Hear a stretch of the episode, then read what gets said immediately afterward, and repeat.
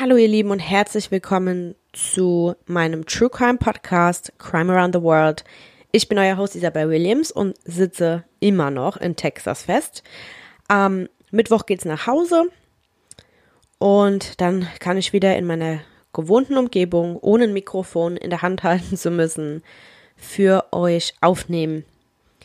Ich präsentiere euch heute die zwölfte Folge die heute in Asien spielt. Ich wollte mal wieder Kontinente wechseln und zwar, um genau zu sein, in Japan. An alle die Zuhörer aus der Schweiz, die sich jetzt schon öfter einen Fall aus der Schweiz selbst gewünscht haben, das wird noch kommen. Das bleibt, wie, wie ich es schon gesagt habe, nicht ungesehen.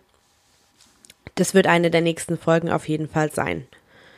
Für Vorschläge und Wünsche könnt auch ihr mir gerne auf der Instagram-Seite zum Podcast schreiben und folgen. Heißt wie der Podcast selbst, Crime Around the World, alles klein geschrieben, alles zusammen. Und da findet ihr mich dann auch auf Instagram und wie immer auch Bilder zum jeweiligen Fall, dass man sich das einfach ein bisschen veranschaulichen kann. Wie immer möchte ich am Anfang nochmal ein großes Dankeschön an die Bewertung und die ganz, ganz vielen lieben Nachrichten, die mich wieder bei Instagram erreicht haben, bedanken.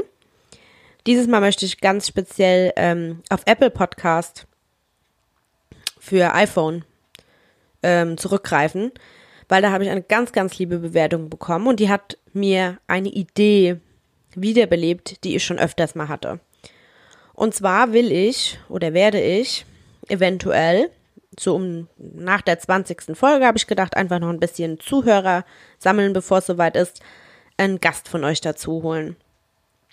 Sie hat nämlich was geschrieben von, es wäre manchmal besser zu zweit. Und dann schauen wir mal, wie ich diese Person dann aussuchen werde. Wahrscheinlich auf dem Instagram, deswegen, wie gesagt, folgt mir, schreibt mir. Und wenn es soweit ist, werde ich aber nochmal genauer für euch drauf eingehen. Und wer Interesse hat, kann sich ja dann, wenn es soweit ist, bei mir melden. Ihr könnt mir ja mal bei Instagram schreiben, ob ihr das eine gute Idee findet, ab und zu mal von euch einen Gasthörer dabei zu haben oder nicht. Es würde mich interessieren, was ihr davon haltet. Dann springen wir jetzt direkt zu den Fun Facts für Japan. Mit 33 Millionen Einwohnern ist die Metrop äh, Metropolregion Tokio die größte bevölkerungsreichste Metropolregion der Welt. In Japan gibt es außerdem mehr als 3000 McDonald's-Restaurants. Das ist die größte Anzahl in einem Land außerhalb der USA. Aber ich kenne sogar jemand, der schon mal in Japan im McDonald's war. Und das ist ganz anders als in Amerika oder bei uns in Deutschland. Mega ordentlich, mega sanitär. Also die Japaner sind da schon ähm, und die haben auch andere Sachen auf dem Menü. Die sind uns da schon einen Schritt voraus, sag ich mal.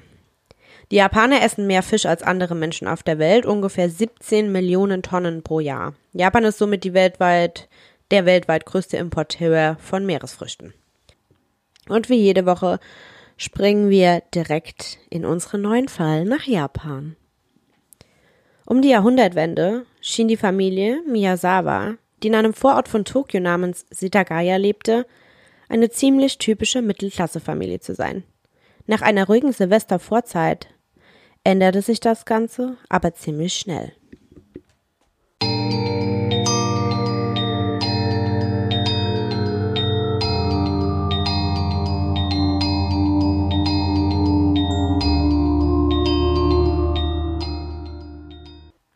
Silvester ist in der Regel ein freudiger Anlass.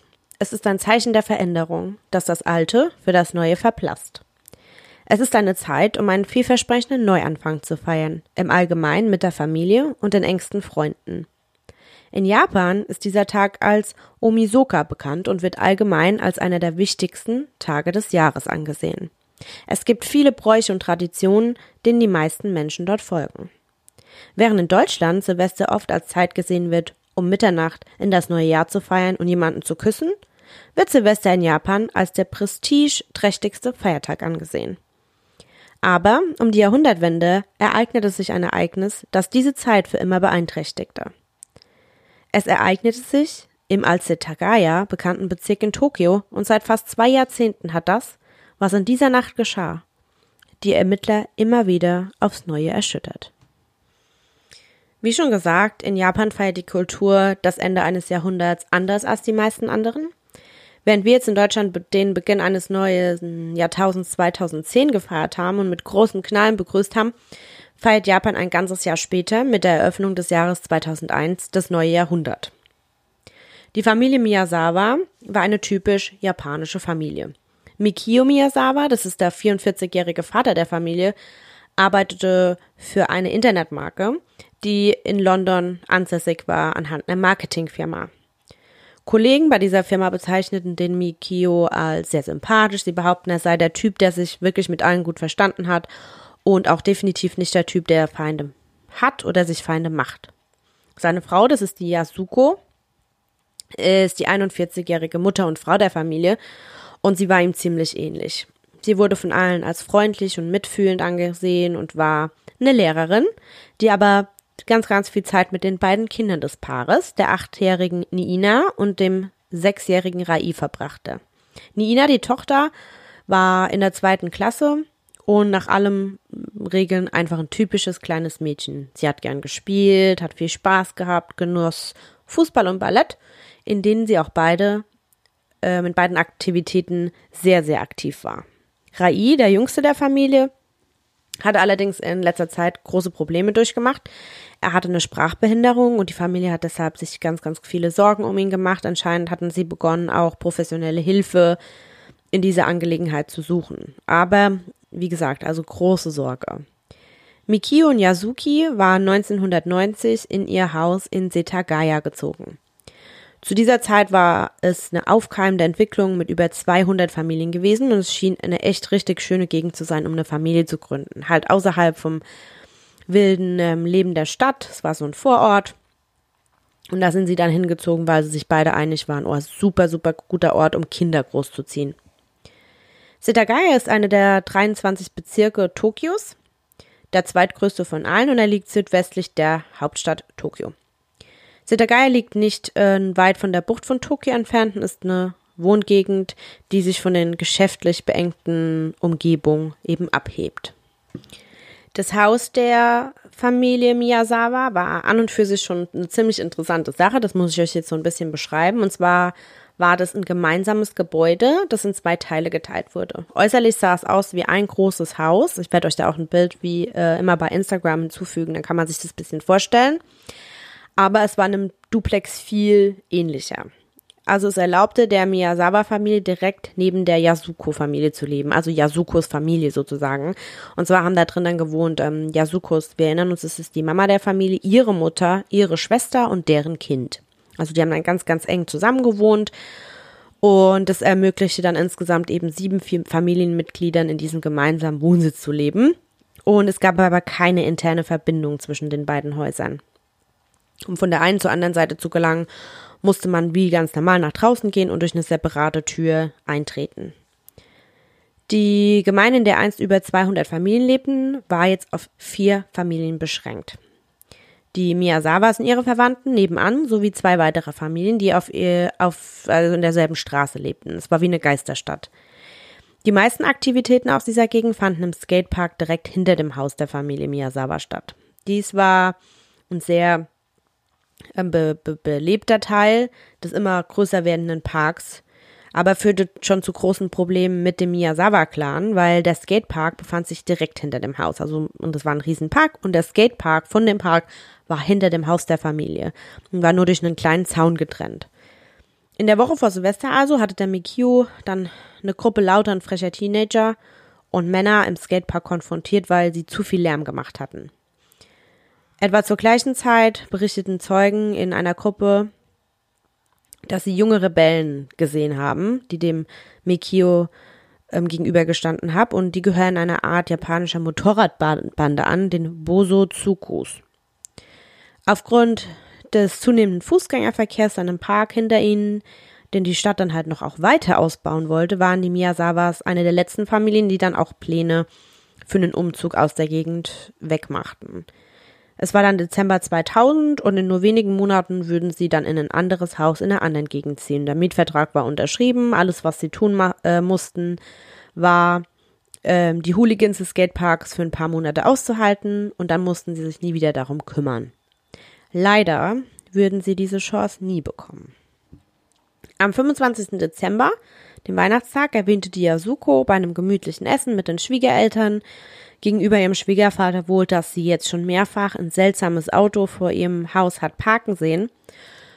Und da das nicht nur einmal, sondern mehrmals geschehen ist, obwohl es in der Nähe von dem Park eben Besucherparkplätze gab, bei denen die Person, die dann dort vom Haus stand, nicht extra hätte über einen Zaun springen müssen, kam ihr das dann doch schon ziemlich komisch vor und ihr war es unwohl, aber man hat sich dann dabei nichts weiter gedacht, weil wir kennen das, man geht da jetzt nie vom Schlimmsten aus.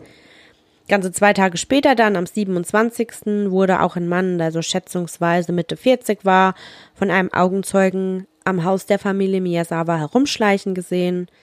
So scheinbar eigentlich eine unschuldige Sache, weil eben der Park in der Nähe ist und der so, so viele Besucher hat. Aber aus verschiedenen Gründen, die wir dann später besprechen, schon ziemlich verdächtig.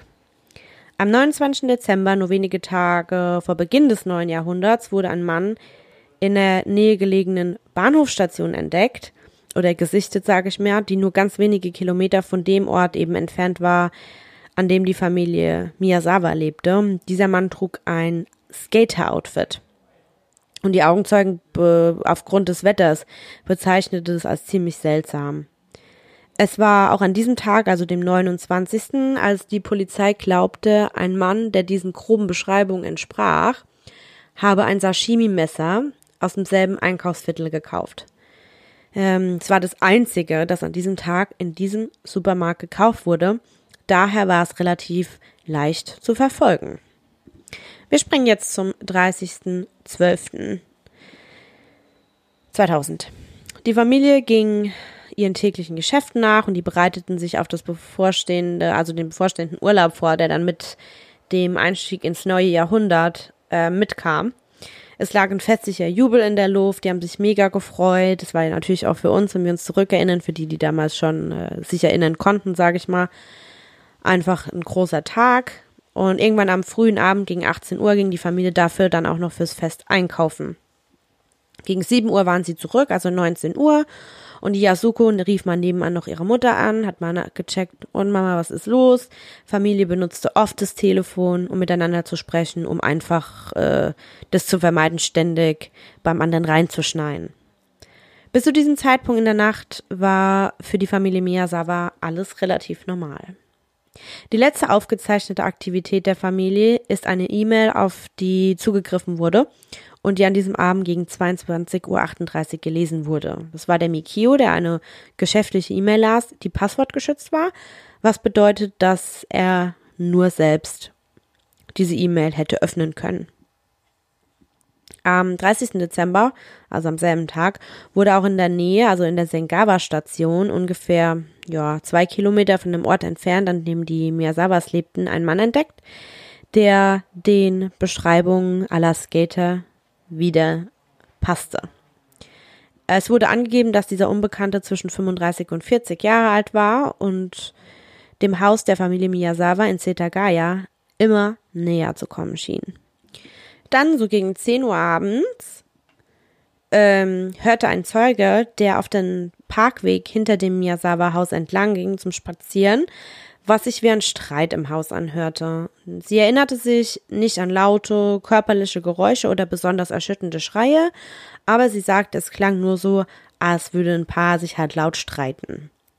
Ungefähr anderthalb Stunden später hörte ein Mitglied von Yasukos Familie nebenan ein lautes Knallen von der Miyazawa-Seite des Gebäudes.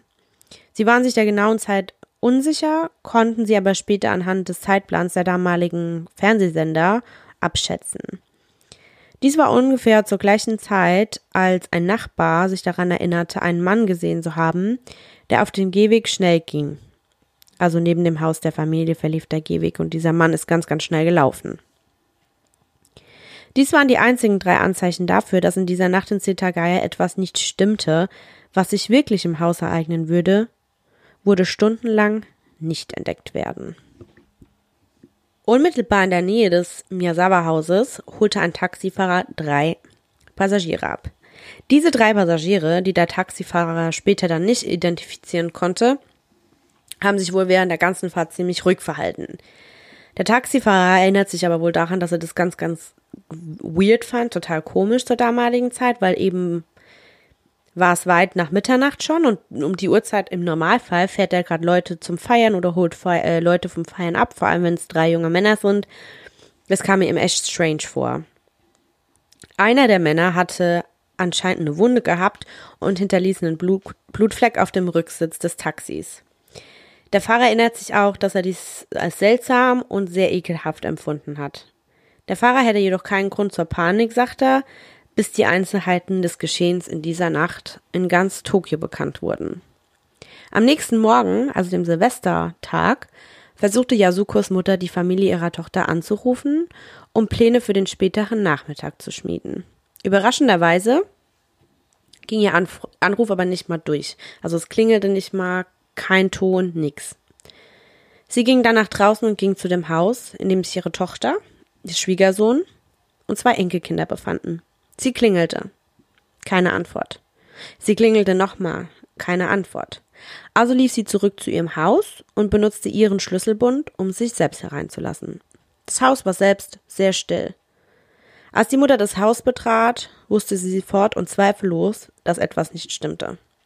Und wenigen Sekunden später entdeckte sie die grausame Wahrheit.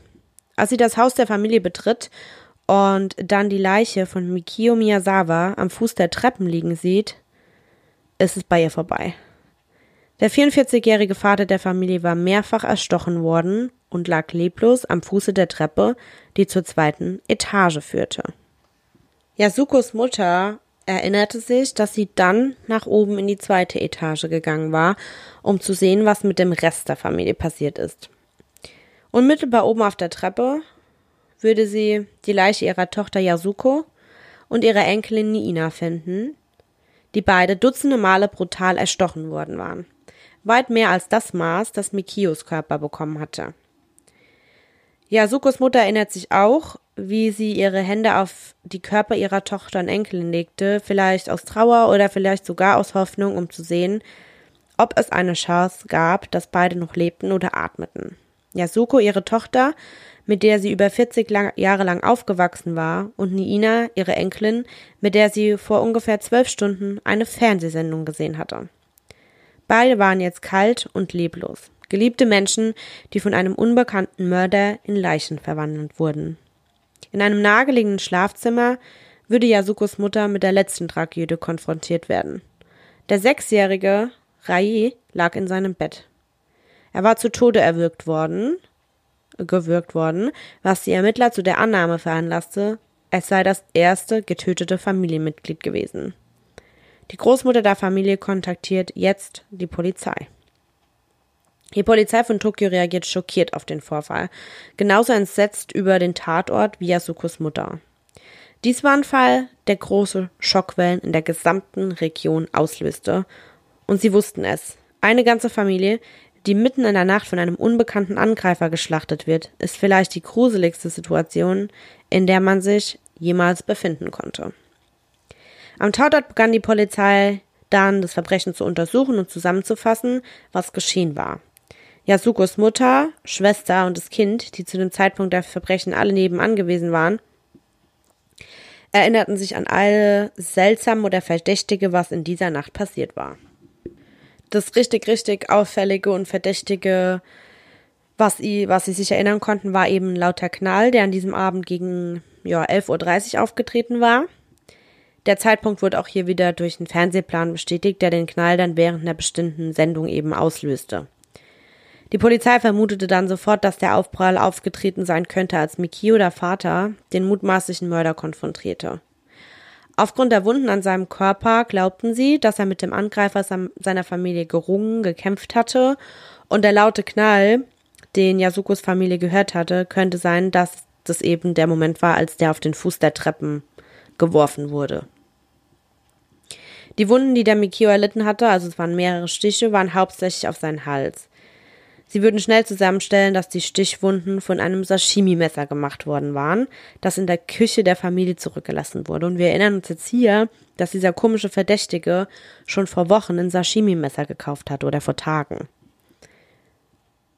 Dies war, genau, das war das Messer, das eben einige Tage zuvor im örtlichen Supermarkt gekauft wurde und vom Mörder mit zur Szene gebracht worden war.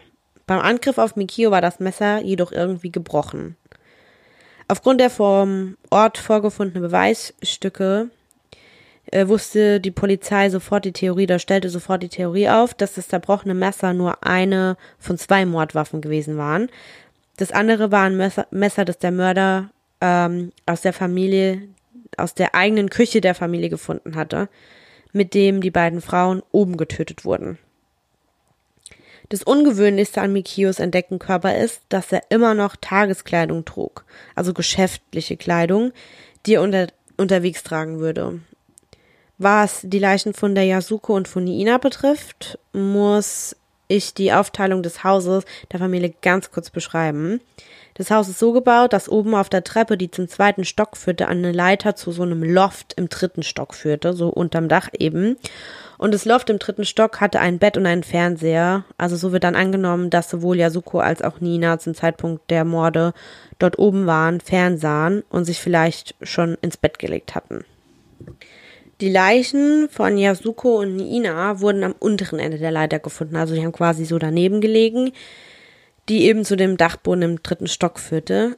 Und nachdem sie mehrfach erstochen worden waren, sind sie da liegen geblieben.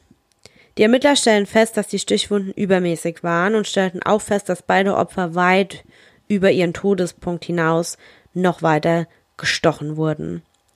Dies führte zu vielen Theorien, dass der Mörder eine Art Frauenhasser war oder zumindest eine gewisse Aggression gegenüber Frauen und Mädchen hatte. Leider ist dies bei diesen Arten von Morden keine ungewöhnliche Sache, würde aber für die spätere Untersuchung relevant werden. Der Sohn der Familie, der Rai, wurde, wie ich bereits sagte, erwürgt im Bett gefunden. Die Polizei war ursprünglich echt ratlos darüber, warum der Rai, wie der Rest der Familie, vor einem brutal erstechenden Tod gerettet worden war. Aber als sie anfangen, die Hinweise zusammenzufügen, stellten sie fest, dass er der Erste in der Familie war, der getötet wurde. An diesem Nachmittag, ungefähr sechs Stunden nach der Entdeckung der Leiche, wurde ein junger Mann in ein medizinisches Zentrum in der Toboniko-Station eingeliefert. Der Bahnhof Toboniko liegt einige Stunden nördlich von Setagaya, dem Stadtteil Tokio, in dem die Familie Miyazawa lebte. Dieser Mann, der Mitte 30 war, wurde ohne Angaben seines Namens oder des Grundes für seine Verletzung aufgenommen. Die Verletzung selbst war eine Handwunde, die anscheinend schwer genug war, um Knochen freizulegen. Die Mitarbeiter vor Ort waren ziemlich überrascht, wie lässig der Mann die Verletzung behandelte und betrachteten ihn als ziemlich verdächtig, weshalb sie sich auch an diese Details jetzt erinnern konnten.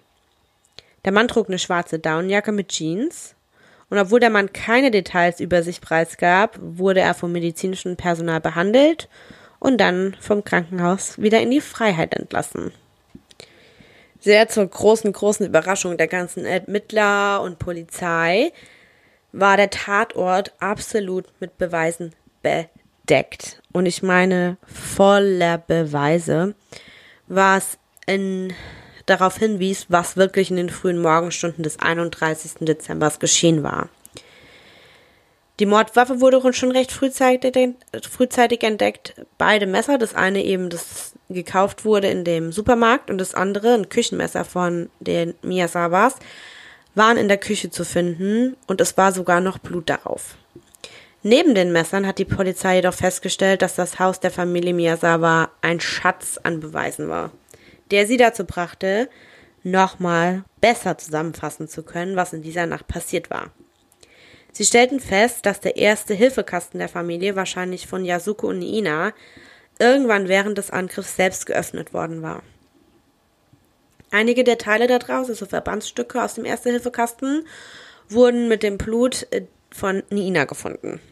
Außerdem fand die Polizei im Bad im Obergeschoss nicht gespülten Kot. Richtig ekelhaft.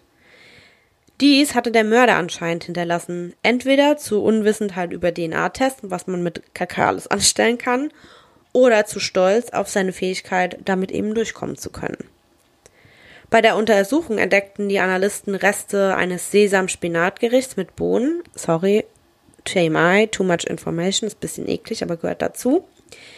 Die wahrscheinlich woanders gegessen worden waren. Das, das Gericht gab es im Haus der Miyazaka-Familie nicht. Es wird in Japan als ich sag mal in Anführungsstrichen, langweiliges Gericht bezeichnet, wie es eine Mutter ihrem Sohn geben würde. Dies hat sich äh, in, früheren, in einer früheren Theorie eines Mannes entwickelt, der noch zu Hause bei seiner Mutter lebte. Also es ist wohl in Japan so ein Gericht, was die Mütter ihren Kindern kochen oder ihren Söhnen. Überall im Haus sind willkürlich Blutflecken und Schmutz zurückgelassen worden. Und es waren auch in diesen Blutflecken und in diesem Schmutz Fußspuren des vermuteten Angreifers. Diese Schuhabdrücke würden allgemein als zu einem bestimmten Typ von Sleesänger-Schuhen gehören, bekannt werden. Sleesänger-Schuhe waren zu diesem Zeitpunkt in ganz Japan erhältlich, aber der zurückgelassene Schuhabdruck hatte eine ganz bestimmte Größe, die es in Japan nirgendwo weder zu finden noch zu kaufen gab. Diese Schuhgröße war eine koreanische Schuhgröße und in der Schuh und der Schuh war wahrscheinlich nur im Südkorea zum Verkauf angeboten worden, was viele Theorien über die ethnische Zugehörigkeit des Mörders auf den Weg gebracht hat. Neben den Pflastern und Bandagen aus dem Erste-Hilfe-Kasten wurde auch Handtücher und Damenbinden mit unbekanntem Blut gefunden. Für die Ermittler war dies so ein komischer Pfund, weil die dachten, hä, was ist das? Aber auch verblüffend, weil es bestätigt die Vorstellung, dass Mikio den Angreifer auf der Treppe bekämpft hatte was wahrscheinlich zu einer Verletzung des Angreifers führte, die eine schnelle und eigene medizinische Behandlung erforderte. Also der musste sich selbst verarzten und hat dafür dann Handtücher und Darmbinden benutzt. Die Polizei musste dann die Blutproben natürlich zum Testen wegschicken und das ist natürlich ein Prozess auch, der keineswegs jetzt über Nacht funktioniert, sondern der ein bisschen der Tage braucht. Das wissen wir ja schon. Wir haben ja schon mal das Ganze besprochen. Bis dahin musste, mussten sie eben weiter nach Beweisen suchen, die der Mörder zurückgelassen hat und die fast so aussehen, als hätte er es absichtlich gemacht.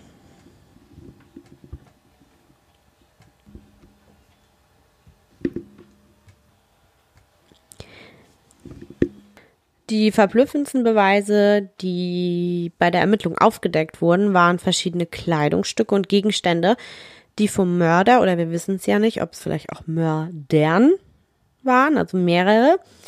Und die wurden mit zum Tatort gebracht und dann einfach dort liegen gelassen. Entweder als hätte der Mörder die Kleidung absichtlich dort gelassen oder zumindest einfach irgendwie nicht darauf geachtet, dass er die Gegenstände zurücklässt. Aber ich meine, wenn das jetzt so ein Gegenstand wäre, dann wäre das ja noch nachzuvollziehen. Aber so eine ganze Kleidung, also von Kopf bis Fuß, es war nämlich dabei ein grauer Hut, eine schwarze Jacke, ein weiß-lilanes Langarmhemd, schwarze Handschuhe, ein Schal und ein schwarzes Taschentuch.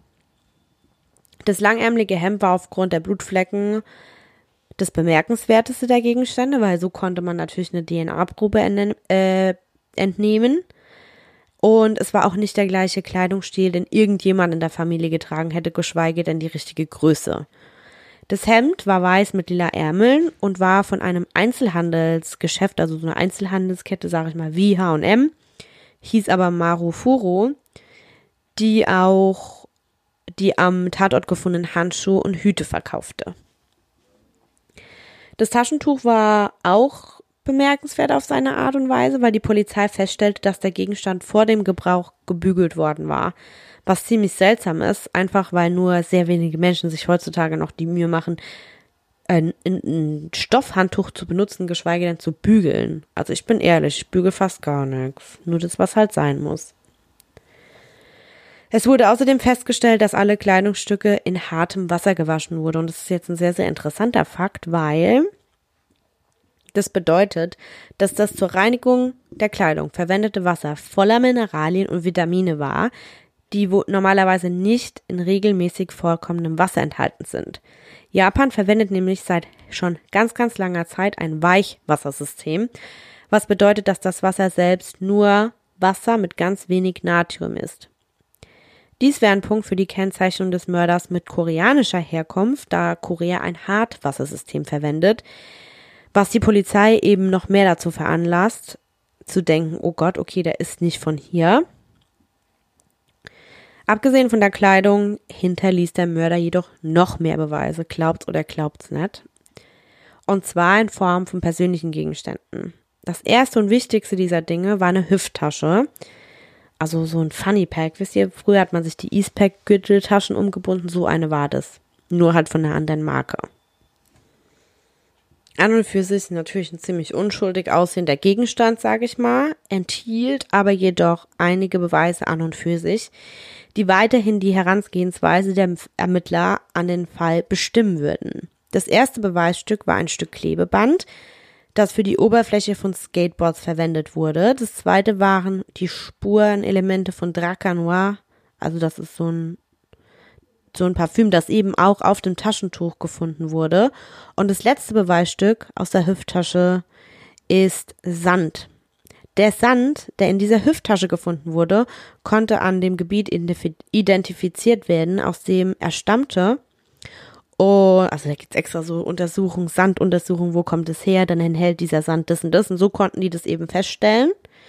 Und zwar stammt dieser Sand aus den Südwesten der Vereinigten Staaten. Genau gesagt, das ungefähre Gebiet um die Edwards Air Force Base, die Militäreinrichtung etwa ja, ich sag mal 180 Kilometer oder so nördlich von Los Angeles. Also die Edwards Air Force Base, die kenne ich selbst.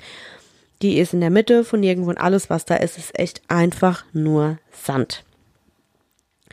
Dieses verblüffende Beweisstück, das den Mörder möglicherweise mit einer Tausenden von Meilen, Kilometern und so weiter entfernten Militäreinrichtung verbindet, war vielleicht der größte Schlüssel in der gesamten Untersuchung. Viele haben dies als Zeichen dafür angesehen, dass der Mörder möglicherweise ein in Tokio stationierter Flieger oder eine Art Auftragnehmer war, der in mehreren Ländern Geschäfte machte. Einige haben sogar versucht, diesen Hinweis mit dem gebügelten Taschentuch als Zeichen von militärischer Haltung in Verbindung zu bringen, da der Militärdienst das Bügeln als Teil eines einheitlichen Verhaltens predigt. Also ich kenne das von meinem Mann. Die Uniform muss immer tippitoppi aussehen, das meinen die damit. Tagen wurden zu Wochen und die Wochen zu Monaten. Die Polizei brachte die Beweise, die sie hatten, zur Öffentlichkeit und appellierte an alle, die Kenntnisse von der Kleidung hatten, sich zu melden. Sie waren dann in der Lage, den Menschen, denen sie gehörten, mehrere Kleidungsstücke aufzuspüren, aber fast jeder Artikel, den der Mörder in dem Yasawa-Haus hinterlassen hatte, war einfach nur üblich. Also wie gesagt, das wurde ja von der Kette gekauft und die gibt's überall und das hat halt einfach jeder getragen. Tausende von ihnen waren im Jahr äh, vor den Morden in Japan eben verkauft worden. Daher war es eine vergebliche Suche, jeden einzelnen Besitzer dieser Kleidung aufzuspüren. Anfang April, also ungefähr 100 Tage nach den Morden, fand die Polizei etwas Interessantes. Ursprünglich als Beweismittel herangezogen, hatten sie eine kleine buddhistische Statue entdeckt, die weniger als eine, ja, so weniger als eine Meile, ich sag mal, ja, anderthalb Kilometer ungefähr vom Haus Miyazawa entfernt war. Da geht's dann ganz kurz, haben sie den buddhistischen Glauben mit eingebracht, weil eben diese Jiso-Statue, sag ich mal, diese buddhistische Gottheit, die Kinder im Jenseits schützt und eben gerade die Kinder, die vor ihren Eltern sterben. Und man hat dann kurz gedacht, dass die vielleicht zurückgelassen wurde vom Mörder, um eben Reue zu symbolisieren. Aber das wurde ja natürlich ganz schnell wieder dann auf die richtigen Beweise, wurde sich dann konzentriert. Die Polizei hat herausgefunden, dass das Fenster im zweiten Stock, das zur Rückseite des Hauses zugänglich war und sich direkt über einem Zaun befand, der das Haus eben vom Park trennte, höchstwahrscheinlich die Art und Weise war, wie der Mörder das Haus betreten hatte. Dies wäre eine ziemlich körperliche Leistung gewesen, also ziemlich stark körperliche Leistung und würde aber zumindest einen Einschein, Anschein von Oberkörperkraft erfordern, damit der Killer, sag ich mal, darin aufsteigen kann. Nachdem sie in das Haus eingebrochen waren, vermuteten sie, dass der arme sechsjährige Rai der Erste war, der von dem Mörder oder den Mördern, ich spreche jetzt einfach mal in Einzahl, angegriffen wurde. Er hat wohl sein Schlafzimmer betreten und ihn dann erwürgt, während der kleine Rai noch geschlafen hat. Sie vermuteten, dass Mikio, der dann unten im Arbeitszimmer an seinem Computer arbeitete, von einem Geräusch oben aufmerksam gemacht wurde und als er die Treppe hinaufging, dem Mörder begegnet ist. Dort kam es dann zum Streit, der eben damit endete, dass Mikio bis zum Fuß der Treppe fiel, wo er dann Stunden später gefunden wurde.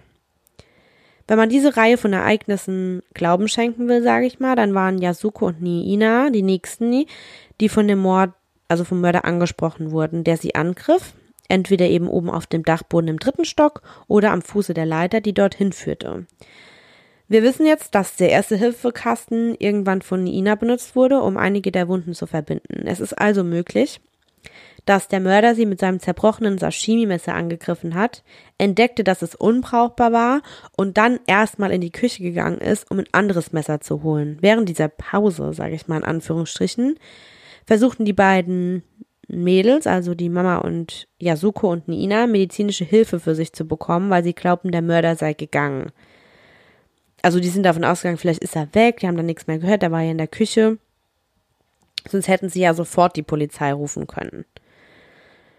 Was dann laut Theorie geschah, ist, dass der Mörder mit seiner neuen Waffe zurückkehrte, um die Familie quasi dann auszulöschen, sage ich mal, und tötete die beiden Frauen oder Frauenmädchen am Ende der Leiter, die zum Dachboden führte. Die Polizei würde jedoch in ihrer Nachstellung des Verbrechens feststellen, dass der Mörder nach dem Mord an der vierköpfigen Familie nicht gegangen war. Am Ende würde er stundenlang im Haus der Familie bleiben, er hatte sich nicht einmal die Mühe gemacht, die Leiche der Firma Familienmitglieder, zu verstecken oder abzudecken oder sonst irgendwas, sondern er beschloss, es sich für den Abend bequem zu machen. Der Unbekannte hat sich nämlich dann dazu entschlossen, auf dem Wohnzimmersofa der Familie ein Nickerchen zu machen, was eine der merkwürdigen Entwicklungen in der Geschichte selbst war. Normalerweise fliehen die Verdächtigen ja so schnell wie es geht vom Tatort, da jede Minute die Wahrscheinlichkeit erhöht, entdeckt zu werden. Aber dieser Mörder, dieser Spast, tut mir leid, ich bin so sauer, hatte anscheinend die Intimität genossen, eine Nacht im Haus seines Opfers zu leben. Der Mörder der Familie Miyazawa hatte sich das Essen aus dem Kühlschrank der Familie zugeholt, nämlich Eis. Die Polizei wird nämlich schließlich vier Eisverpackungen entdecken, die in einigen Quellen auch als Eis am Stehverpackung bezeichnet werden und auf denen die Fingerabdrücke des mutmaßlichen Mörders abgebildet sind. Diese Fingerabdrücke stimmen mit anderen Fingerabdrücken überein, die im ganzen Haus zurückblieben, also wirklich all over the place und keinem der anwesenden Familienmitgliedern gehörten. Dieser Unbekannte hatte auch den Computer der Familie benutzt, der sich im Arbeitszimmer im Erdgeschoss befand. Sie stellten fest, dass er am frühen Morgen des 31.12., also ungefähr so um 1.18 Uhr, ein oder zwei Stunden nach dem Mord an der Familie, auf den Computer zugegriffen hatte. Der Unbekannte hat eine Website besucht, die zuvor von Mikio, der Shia, der Shiki Theater Company oder so war das so eine Internetseite eben, mit einem Lesezeichen versehen war, also von Mikio. Um 1.18 Uhr morgens hatte er jedoch jemand diese Website besucht und versucht, Tickets für eine Show online zu kaufen. Der Mörder hatte sich anscheinend auch Stunden später ungefähr um 10 Uhr morgens angemeldet, um die Website von Mikios Firma und der Schule, in der Yasuko unterrichtete, zu durchsuchen. Seltsamerweise durchsuchte der Mörder nur Websites, die die Familie mit einem Lesezeichen versehen hatten. Vielleicht um zu versuchen, die Intimität deren Zuhause zu genießen. Nachdem der Mörder den Computer insgesamt zehn Minuten lang benutzt hatte, hatte er den Computer von der Wand getrennt, rausgerissen, Kabels rausgerissen und ihn so stehen lassen. Während der ganzen Nacht hatte der Mörder eine Auswahl der Ausweise und Kreditkarten der Familie gesammelt, die alle sortiert im Wohnzimmer der Familie in der Nähe des Sofas gefunden wurden, auf dem der Unbekannte geschlafen hatte es war eigentlich schon seltsam und viele haben die Vermutung, dass es vielleicht ein Versuch des Mörders war, die für die Verwendung der Karten erforderlichen PIN-Codes zu erraten, irgendwie mit Geburtsdaten, Namen und so weiter und so fort. Sobald er das Haus dann verlassen hatte, war es unwahrscheinlich, dass er versuchte weiterzuraten und das Risiko einzugehen, dann irgendwo an einem Bankautomat oder so entdeckt zu werden, also ließ er sie zurück. Bevor der Mörder dann am Morgen abhaute, hatte er eine seltsame Auswahl an Hab und Gut der Familie gesammelt und in die Badewanne gelegt. Aus welchem Grund auch immer, ich könnte es euch jetzt auch nicht erklären. Vielleicht hat einer von euch eine Idee. Sagt mir Bescheid. Bei diesen Gegenständen handelte es hauptsächlich um Müll, wie zum Beispiel Eisverpackungen oder Werbebroschüren, die zerschnitten worden waren, aber auch einige von Mikios Arbeitsbelegen und Yasukos Schulunterlagen sowie einige weibliche Hygieneartikel, die das Blut des Mörders enthielten. Viele haben sich genau gefragt, warum der Mörder eine so merkwürdige Gruppe von Müll in der Badewanne zurücklassen würde, aber sie haben gedacht, dass er vielleicht etwas mit ihnen anfangen wollte und hat es einfach dort vergessen. Vielleicht hat er vorgehabt, die Gegenstände einweichen zu lassen, bevor sie entdeckt wurden, um Beweise zu verbergen, ohne zu wissen, dass es im ganzen Haus eine Schiffsladung davon gab. Die Polizei vermutete auch, dass der Mörder der Familie etwas Geld gestohlen hatte, ungefähr so 150.000 Yen, Yen. Das entspricht ungefähr 1000 Euro. Die Ermittler konnten jedoch leicht mehr Geld in den Zimmern der Familien finden, in der der Mörder Eis gegessen hatte und auch an den Computer benutzt hatte, was die, Außen äh, was die Annahme halt veranlasste, dass es jetzt kein Raubüberfall war oder dass er da eingebrochen ist, random, einfach um was zu klauen. Wenn dies nämlich ein Raub gewesen wäre, hätte der Mörder vielleicht noch mehr Wertsachen gestohlen, also höchstwahrscheinlich mehr Wertsachen gestohlen, als er es gemacht hat, aber es sah halt so aus, als wären alle Habseligkeiten der Familie zurückgelassen worden. Der einzige Gegenstand, von dem angenommen wurde, dass er fehlte, war eine alte Jacke, die Mikio gehört hatte. Ja, vielleicht hat er das, hat er eine Jacke gebraucht und hat sich die schnell geschnappt. Hat ja seine zurückgelassen, ne? Als Yasukos Mutter den Tatort betreten hatte, hatte sie sich daran erinnert, dass die Haustür verschlossen war. Dies führte die Polizei zu der Annahme, dass der Mörder auf anderen Weise eingedrungen war, vielleicht zurück durchs Badezimmerfenster dann auch wieder gegangen war. Im Laufe der Jahre sind keine neuen Antworten ans Licht gekommen. Der unbekannte Mörder war zu einer bösen Legende geworden, wie es diejenigen erzählten, die sich an eine ganze Familie erinnerten, die von einem Mitternachtsdämon ermordet worden war. Im Jahr 2006 allerdings waren die forensischen Tests dann so weit fortgeschritten, dass die Ermittler diesen Dämon wieder zum Leben erwecken konnten. Unter Verwendung des auf Handtüchern und weiblichen Produkten am Tatort verbliebenen Blutes wurden DNA-Genomtests äh, verwendet, um genau herauszufinden, um welche Art von Personen es sich bei diesem Mörder handelte und die Ergebnisse waren etwas unerwartet. Die Polizei entdeckte, dass der wahrscheinliche Mörder der Familie Miyazawa eine gemischte Rasse war und wahrscheinlich kein japanischer Staatsbürger. Die Eltern des Unbekannten gehörten zwei verschiedenen Kulturen an, von denen eine ostasiatischer und die andere südeuropäischer Abstammung war. Der Mann war ein Mann asiatischer Herkunft, sagt eine Quelle der Polizei. Seine DNA enthielt einen Marker von seinem Vater, der bei jedem 13. Japaner vorkommt, einer von ungefähr 10 Chinesen und einer von ungefähr 5 Koreanern. Basierend auf mitochondrialer DNA, erinnert euch, das haben wir in Folge 2 ganz intensiv besprochen, hatte seine Mutter einen Vorfahren aus dem südlichsten Mittelmeerraum, wahrscheinlich an der Adria. Um diese Aussage ein wenig zu verdeutlichen, es besteht die Möglichkeit, dass der Täter dieser Gewalttat ein japanischer Staatsbürger ist, aber da die Fingerabdrücke in den letzten 16 Jahren mit nichts übereinstimmten, sind die Chancen gering. In den Jahren nach dem 11. September haben es nämlich die Länder auf der ganzen Welt zur Priorität gemacht, Fingerabdrücke für jeden zu erhalten, der ihre Grenze betritt, um solche Kriminellen zu fangen. Die Wahrscheinlichkeit, dass jemand diese Handlung begeht und dann nicht auf dem Radar eines anderen auftaucht oder zumindest ein ähnliches Verbrechen begeht, ist also sehr, sehr gering. Aber die DNA lügt nicht. Dieser unbekannte Mörder hat eine Mutter, deren Erbe in Süd Südeuropa liegt, vielleicht spanische Abstammung und deren Vater ostasiatisch ist. Die einzige wahre Inkontinenz besteht also darin, oh, Inkontinenz, Inkonsistenz, das gesamte Erbe des Vaters zu erraten und zu sehen, wie das gefundene Genom bei Koreanern vorherrscht, aber auch bei Chinesen, chinesischer und japanischer Abstimmung, Abstammung. Das ist ein bisschen kompliziert, aber eigentlich jetzt auch nicht so relevant. Ich wollte es mal reinwerfen. Also neben der potenziellen DNA kennen wir jedoch noch einige andere Fakten über den Mörder. Wir wissen, dass er ungefähr 175 Zentimeter groß ist, was entdeckt wurde, indem er die Kleidung, die er am Tatort zurückgelassen hatte, ähm, zusammenbrachte. Also so konnte man das eben berechnen an den Größen und Längen und bla bla bla. Er trug eine koreanisch-spezifische Schuhgröße 43 und basierend auf dem Blut, das am Tatort gewonnen wurde und nicht zur Familie passte, gehörte er zur Blutgruppe A. Natürlich kennen wir diese Details über den Mörder, aber es hat seit 19 Jahren irgendwie äh, keiner einen Weg gefunden, Gerechtigkeit walten zu lassen. Und der Mörder ist immer noch auf freiem Fuß.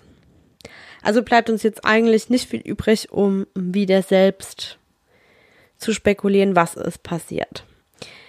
Es kurieren, kursieren Gerüchte, als die Nachricht über den Taxifahrer rauskam, der in der Nacht des Massenmordes drei verdächtige Herren aufgegriffen hatte. Ich habe ähm, schon vorhin von einem dieser Passagiere erzählt, der einen Blutfleck hinterlassen hat.